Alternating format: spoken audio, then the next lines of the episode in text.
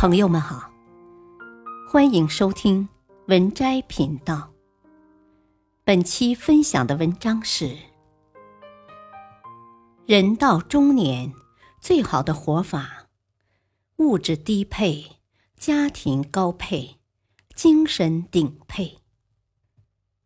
人生在世，世事无常。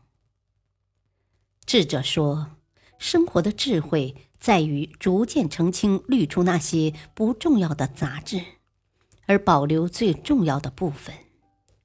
深有感触，走过半生，历经世事，洗尽铅华，慢慢便明白了：人这一辈子最大的财富，不是金银财宝，而是家庭和睦、家人健康；最好的贵气，不是锦衣玉食。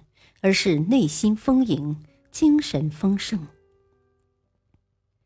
人到中年，最好的活法便是物质低配，家庭高配，精神顶配。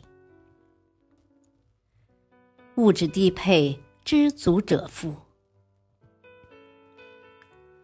道德经》第三十三章中说过：“知足者富。”知道满足。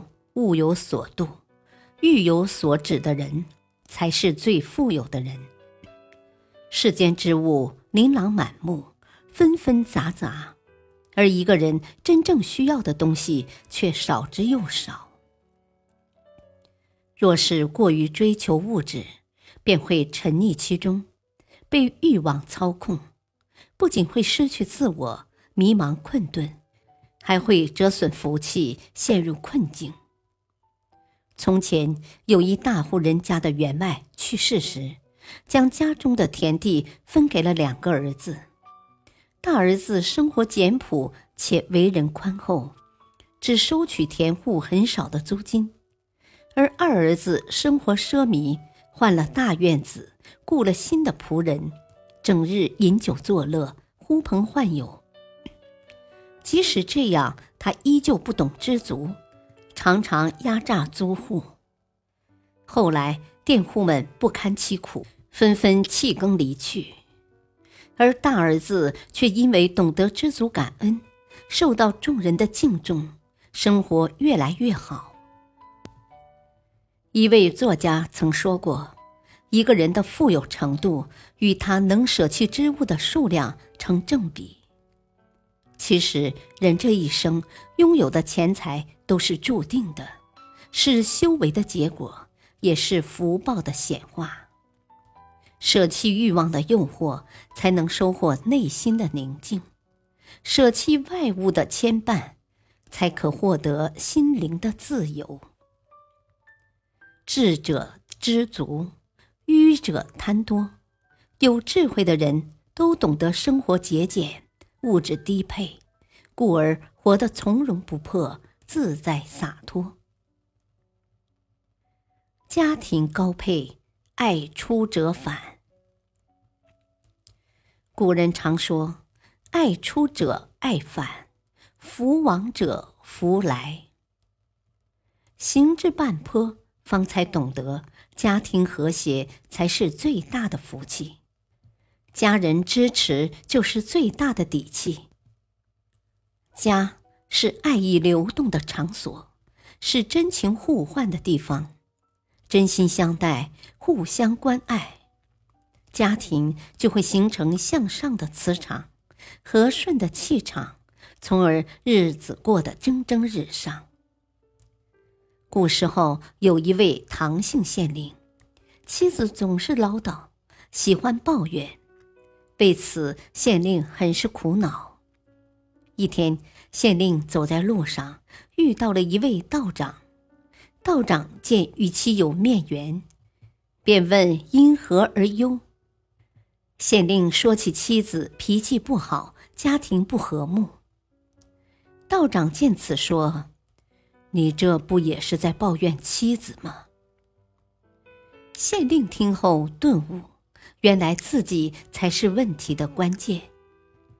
从那以后，每当妻子抱怨时，他便细心劝慰，妻子生气时，他就连忙认错。慢慢的，他发现妻子脸上的笑容多了，生活也越发顺意了。《道德经》第九章里讲：“持而盈之，不如其己；揣而锐之，不可长保。”总是争论对错，关系难以长久；总是计较得失，彼此无法靠近。用关心代替指责，用理解代替抱怨，用热情代替冷漠，便能在温暖中获得力量，在平凡中感受幸福。精神高配，自胜者强。《道德经》第三十三章里说：“胜人者力，自胜者强。”能够打败敌人是外在坚强有力的，能够战胜自己才是内在精神强大的。人与人最本质的差别就是精神层次的不同。精神高配的人，无论身处顺境还是逆境，都能淡然自若、平和冷静，从而洞悉规律，顺势而为。走出困境，掌握自己的命运。明朝时有一名谋士叫杨乾，每次打仗时总能未卜先知，化险为夷，深受皇帝的重视。但是在一次出征中，因统帅指挥失误，杨乾失去了一条腿。自此，他便回家休养。昔日风光不再。好友亲信纷纷离去，但他并未因此沉沦，而是慢慢习惯用单腿生活，每日看书种菜，沉浸在自己的精神世界里。后来成为了书院的先生，培养出了许多名人能士。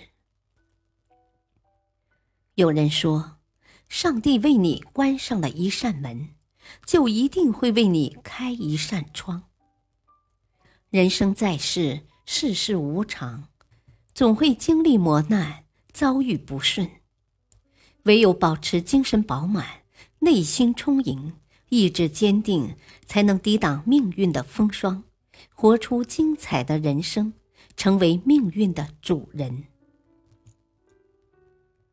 曾仕强先生说过：“人生这场修行，要尽量保持精神愉悦，身体勤勉。”确实如此，人生的下半场最好的状态，莫过于生活节俭、家庭幸福、精神独立，在低配的物欲中拥有顶配的灵魂。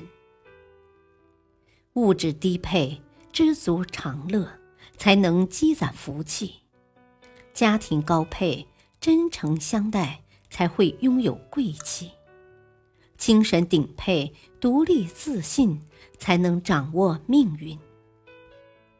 余生，愿我们内在富足，外在简朴，入世有家庭的温暖，出世有精神的慰藉，身心皆可安放，灵魂皆有安处。本篇文章选自微信公众号“国学人生”。感谢收听，再会。